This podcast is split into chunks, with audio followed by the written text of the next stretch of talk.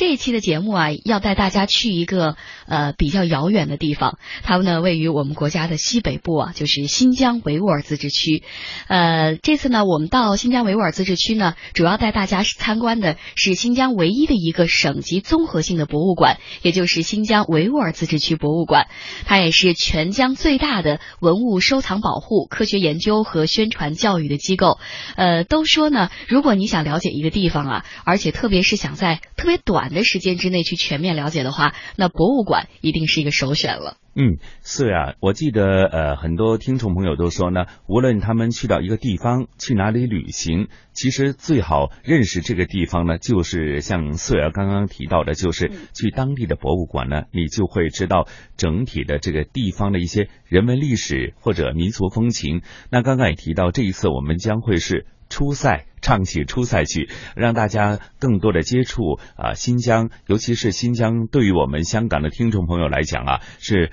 啊包含了很多多元化的文化了，还有很多少数民族的风情都在里边。那么按您的意思，就是说，其实我们去一趟这个新疆博物馆呢，其实已经是纵览了整个新疆的民俗风情，甚至它的历史发展吗？嗯，没错，晨曦，我觉得你总结的特别的到位啊。呃，可能对于很多的香港的听众朋友来说呢，新疆还是一个有一点遥远，而且有一些神秘的地方啊。那所以呢，我们这次也是希望通过走进新疆维吾尔自治区博物馆，带大家呢可以快速的去浏览一下整个新疆自古到今的发展。而且新疆呢，确实它的历史古迹也特别的多。比如说，在这个博物馆当中呢，它就收藏有各类文物和标本五万多。件，其中呢，国家一级文物近四百件，所以这个博物馆你进去以后，真的也是不虚此行。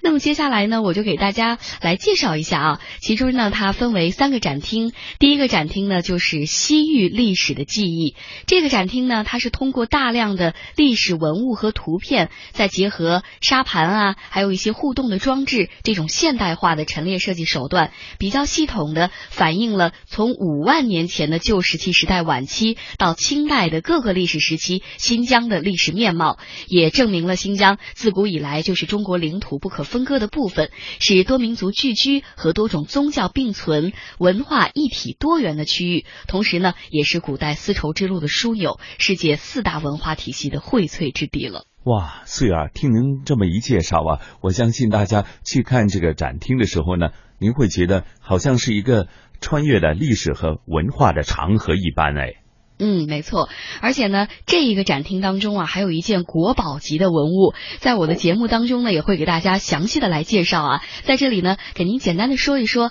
它呢是一块汉代的织锦，它的名字叫做“五星出东方立中国”，是在九五年的时候呢，呃，有一个学术考察队在新疆民丰尼雅遗址发现了一块锦护壁。那这个锦的纹样和题材呢，特别的新颖别致。那么到它新颖别致在哪里？而且它其中又体现出了什么样的一些神秘古老的知识呢？在我的节目当中就会为大家来揭晓的。嗯，那四啊，咱们也事不宜迟，马上跟随您的声音导航，马上就去新乡博物馆去走一走，呃，看一看，和大家一起穿越一下历史文化的长河，好吗？好，接下来我们就一块儿出发吧。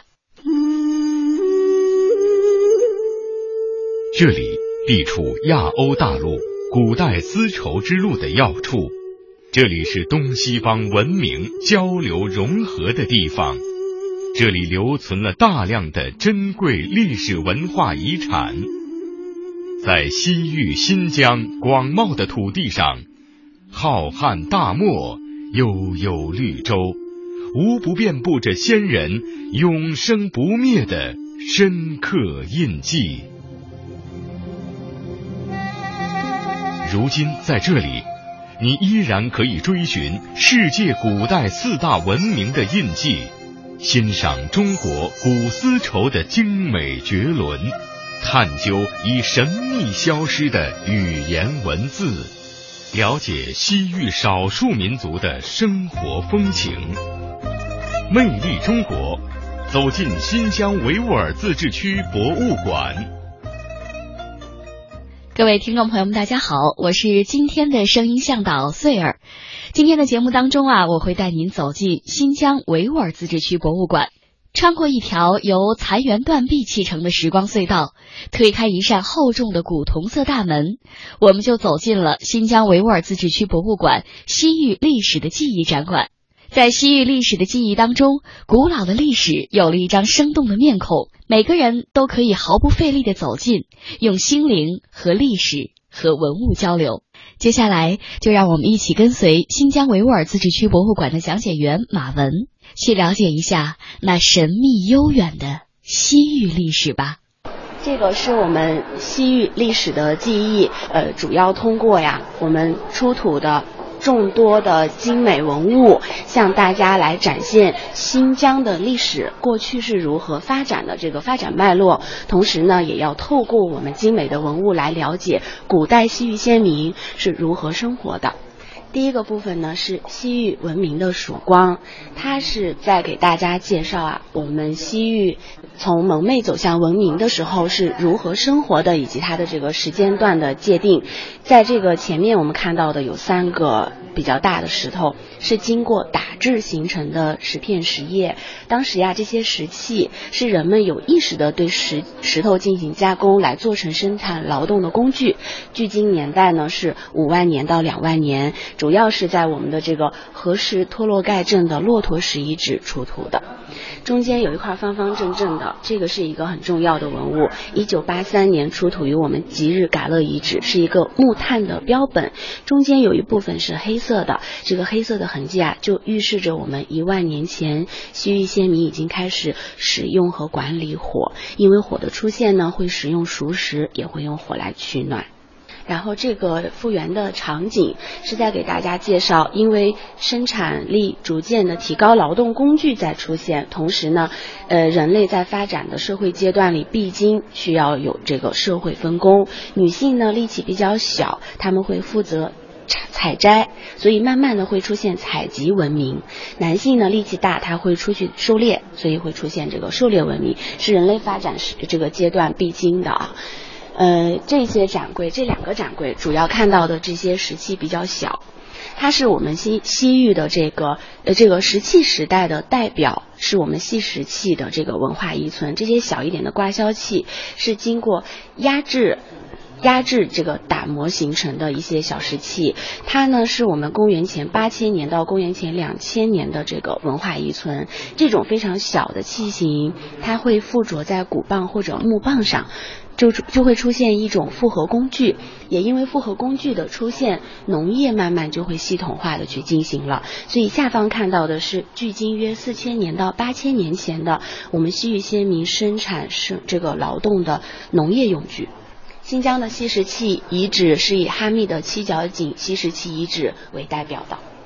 呃，接下来，呃，再往前发展，时间到了我们公元前的两千年到公元前两百年，这个时候新疆与这个实际上它的。与全世界各地，它的绝对年代是基本上同步的进入到了青铜时代和早期铁器时代的。这个时候，我们这个展板上可以看出，这个时期我们的分布很广泛，主要集中在伊犁河流域和我们吐鲁番哈密盆地。在下方看到展柜中呢，它是三千年到这个两千五百年前，我们的西域先民对铜。加工的这个处理，能够看到已经有很好看的花纹出现了，它就能够证明在很早的时候，我们就这个制作工艺比较成熟，同时呢也会有审美意识。而且，对我看到这个就是青铜武士俑，就是它的这个时间大概是在哦，距今约两千五百年前，就已经能够做出。非常对栩栩如生的一个人的形状啊，我来给大家描述一下，他就是一个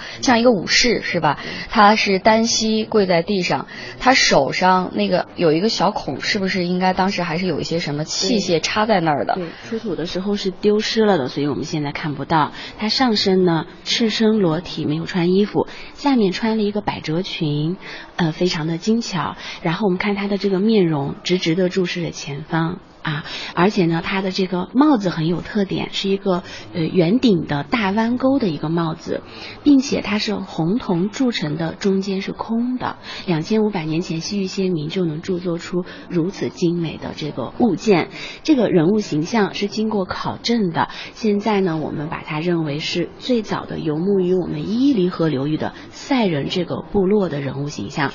嗯，而且我觉得他的这个鼻子特别高，非常高而且眼窝好好像也有点深，就感觉看上去他的整个面容不太像是汉族人的一个一个面部的这个特征哈。对，它的这个游牧在伊犁河草原的这个塞人的部落啊，因为在很早以前，它没有界定这个民族，它只是一些部族，而且人的在这个相互的交往的过程当中，呃，所以说这个人物形象，因为现在这个西域先民他们主要以胡人的，最早是以胡人面庞为主的，所以也可能因为与这个呃。自然环境也有关系，这个人类它的这个进化需要这个深目高鼻的来适应自然环境。嗯。在这个展柜中，我们看到啊，会有这个呃陶器、有青铜器并存，它就是我们烟布拉克文化它的这个代表，所以它是这个陶器和青铜还有一些铁器会并存的。这个时期呢是在公元前的一千九百年到公元前的一千年。下方看到了三千年前出土于烟布拉克墓地的这个陶罐，它与我们河西走廊的四霸文化。这个当中同期出土的陶罐非常的相似，所以说可能在很早以前，我们的西域先民与祖国内地的人们就已经有了文化联系了。嗯，而且呃，我感觉它这个陶罐的颜色都是偏红，红偏红色。黑彩这这种红衣黑彩的陶罐是我们这个呃新疆当时比较有特色的这个陶器的样子。这个展柜中，我们看到的是神秘的小河墓地。小河墓地啊，它的地理位置现在是在我们塔里木盆地的若羌县，它有一条这个罗布泊孔雀河，在它的一个荒漠当中，因为呢。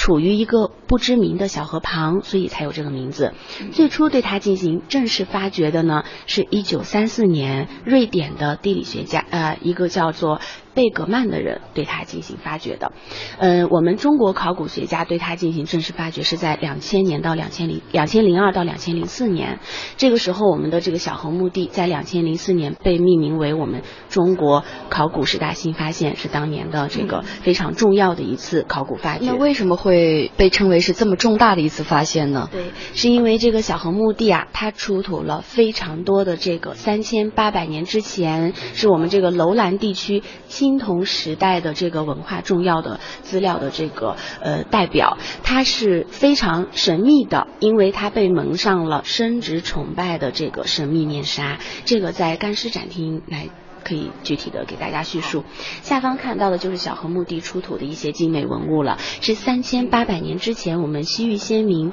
真实的使用过的东西。首先看到一个插羽的毡帽，这个帽子啊，它是我们世界上出土的帽子最早的实物之一。这种羽毛和它系的这个绳子，当时是用来装饰的。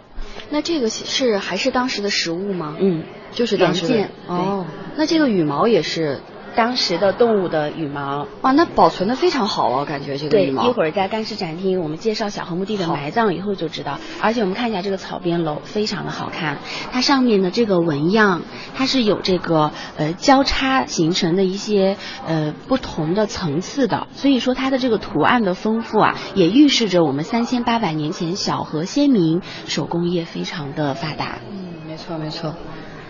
随着我们的生产力逐渐提高，西域先民在公元前一千年到公元前五百年的这个时间呢，已经开始有一个有一些部分进入到了农业定居的这种生活方式了。所以说，因为农业定居，就会产生单耳带流的陶罐，这些我们看到的陶罐就是独特的茶壶文化代表了。单耳带流，就是说它是有一个把手，对，嗯，还有一个流嘴，啊，一个流嘴，哦。当时农业定居以后，他们生活非常的安逸，所以说呢，会出现这种发明创造高级的陶罐。这种像这种东西，它是做什么用的？是喝喝酒用的？呃，比如说像喝水、舀水比较方便水的流出，奶制品啊，当时是这么使用的。而且上面的纹样也是有了一定的发展，它会出现田园格，对，有一些格子的，对，这是一个非常重要的实证，这是我们茶壶文化陶罐的代表的器型了，在我们伊犁的。这个尼勒克县有一处在中亚都非常罕见的努拉塞铜矿遗址，距今年代呢，大约是在两千六百年前，当时所处的这个时期是春秋战国时期，这个呃差不多。然后它的这个我们看到的这个复原场景，这个很大的山里面有很多的洞。当时呢，发掘的一共有十多处的，最深处达二十余米。当时是作为开采铜矿使用的，而且我们看到这个前方平坦的一个地区啊，它会有冶炼的痕迹。当时的人们呢，把这个开采和冶炼一体化进行。生产出来的这个铜制品含铜量高达百分之六十以上，在这个两千六百年前，西域先民将这个铜矿的开采冶炼非常系统的，并且很成熟的做出百分之六十含铜量的这种铜制品，就能够说明我们的这个手工业的这个技术啊是很成熟的，是这个发展逐渐的在进步着的。嗯，接下来我们将进入到能够看到两件复制品。这是在我们阿勒泰出土的这个，呃，切尔格尔一号墓石，它是比较典型的一尊，所以我们把它放在了这里。鹿石啊，它是以刻画鹿的形象为典型的，就像我们现在看到的这样，它是有这个鹿头、鹿的脚、鹿的身体，然后然后呢，这五只是向上奔腾的这种形状走着的，中间有一个虚线，上面有一个圆圈呢，呃，我们把它这个理解为是太阳的意思，代表太阳。这种鹿石啊，它是我们阿勒泰地区当时与石堆墓有联系的，所以说它可能在这个文化上是与石堆墓的文化。是有是有相似这个文化联系，同时呢，当时的人们把这种东西悲壮时刻作为祭祀用品摆在草原上，有可能是对太阳的一种崇拜，也有可能呢是当时的人们想通过这种鹿的这种形象啊，与天与地还有和人有一种共共同联系的这样的一种呃非常有意思的这种呃文化自然崇拜的这种现象。它这个是有本身有多高啊？这块石头，但这个就是根据原原原始的一比一复复制出来的，是非常高的。嗯，这个鹿石在这个青海，然后在我们的这个蒙古国，这个都会有发现，但是在新疆是以阿勒泰地区。发现的是最为典型最多的。嗯，这边看到的是另外一个亚欧这个草原文化的重要的文化遗存——草原石人。我们听到草原石人非常的多啊。新疆的草原石人在阿勒泰地区，它是和石棺相并存的。也就是说，我们看到的这种石人，如果是在阿勒泰地区出现的话，它的背后是有石头的棺材。啊，然后他的这个人物形象，我们把它理解为这个有可能是祖先崇拜，或者是刻画墓主人生前形象，或者是刻画他们这个部族的英雄的形象。嗯啊，但是像这两种呃石头，其实它们的那个形状差距还是比较大的。对，啊，刚才那个鹿石是。比较长，比较高，然后这个石人呢，就是说是相对会会矮一些，对，而且它的这个石头的感觉好像更厚重哈。对，它是这个呃刻画人物形象到后期它会有衣领出现，就会慢慢的变得复杂一些，但是整体上看呢，造型都是比较古朴的。嗯，这里有一件我们的六十四件。首批六十四件不能够出境的国宝级文物之一，五星出东方利中国，一九九五年十月出土于民丰尼雅遗址。嗯，当时啊，这个尼雅遗址是处于精绝国的所在地。这件物件呢，颜色看上去非常的鲜亮，这是放大的图片，实际上它很小巧，是作为护臂使用的，绑在这个腕上，啊，手腕上。呃，是这个弓箭手使用。当时这个物件是我们汉晋时期的中原王朝御用工匠做的，因为它的这个材质和这个制作的工艺，啊，只有这个御用的工匠才能够做得出来。它出土在我们的尼雅遗址当中，金爵国首领的墓中，啊，是非常珍贵的随葬品。首先，我们看一下它的这个外形啊，它是一个五色。组成的一个物件，上面呢还会有详情瑞兽刻画在其中。上下两行用汉文的文字写着“五星出东方，立中国”。当时就已经有“五星”和“中国”这两个词了。这五星啊，是我们的这个天文历法这个观占星观象的时候，金木水火土这五个这个天文的远这个星象的远名称。然后这个“中国”呢，是一个地理的泛指的概念，大致是指当时的广大中原地区。嗯这个意思呢，连起来就是指这五颗行星如果同时出现在中原上空的时候，有利于我们中原的发展。实际上，当时我们这个很早以前呀，汉晋时期或者更早的时候，我们已经对天文占星这个有了一定系统的这个认识了。因为在《史记》当中是有过记载，五颗行星同时出现在一个上空的这种记载。嗯，那它这个五色我们来看一下，主要是蓝色。红色、白色、黄色、绿色，绿色这五种颜色。对，它当时出现在我们精绝国首领的墓中，就能够说明，在这个时候，我们的这个西域的一个小小的政权是认可中原王国来对我们的这个管理的，同时也是我们这个呃精绝国啊，当时这个西域的一个地区对中原文化的一种认可，非常珍贵，仅此一件，所以它是国宝级的一件文物。嗯，时间进入到了唐代时期，这个时候啊，在公元六四零年和公元七零二年，分别呢建立了我们的安西都护府和北庭都护府这两个机构来管辖天山南北，因此呢，在政局。在我们这个中央王朝的统一之下，政局非常的稳定，所以我们的这个唐代一个非常文化非常繁盛的时期，我们西域的文化也因为这个丝绸之路的繁盛而显得非常的异彩纷呈。接下来，我们就就到这个展厅来认识一下唐代时期出土的一些非常珍贵的文物啊。这个很大的展柜很恢宏，里面看到的这些很小的物件是阿斯塔纳古墓当中出土的随葬品。这所有的都是阿斯塔纳所有的，这当这当时应该是出土了非常多件吧？非常多，每一个墓中都会有这样的东西。阿斯塔纳是一个非常庞大的，当时的这个呃，我们的高昌高昌时期呀，吐鲁番人民的一个公共墓地，所以说它出土的这个物件。呃，这个墓地是非常多的，所以物件也很多。嗯，这些随葬品我们看一下，很小的，一千三百年前左右，西域因为非常干燥的原因，它的这些泥俑颜色现在看到非常鲜丽的，是没有经过烧制的。因为它这个很干燥，保保存的才能如此的完好。对，因为我看你像有一些那个骑马的俑，它那个马身上的红色、黑色、白色，包括还有一些花纹，还有骑在它身上的那个人绿色的裙子，而且那个它衣服也有还有浅色的红跟深色的红，都都保留的非常的好。就是说，呃，从出土到现在，这个颜色就依然是这么。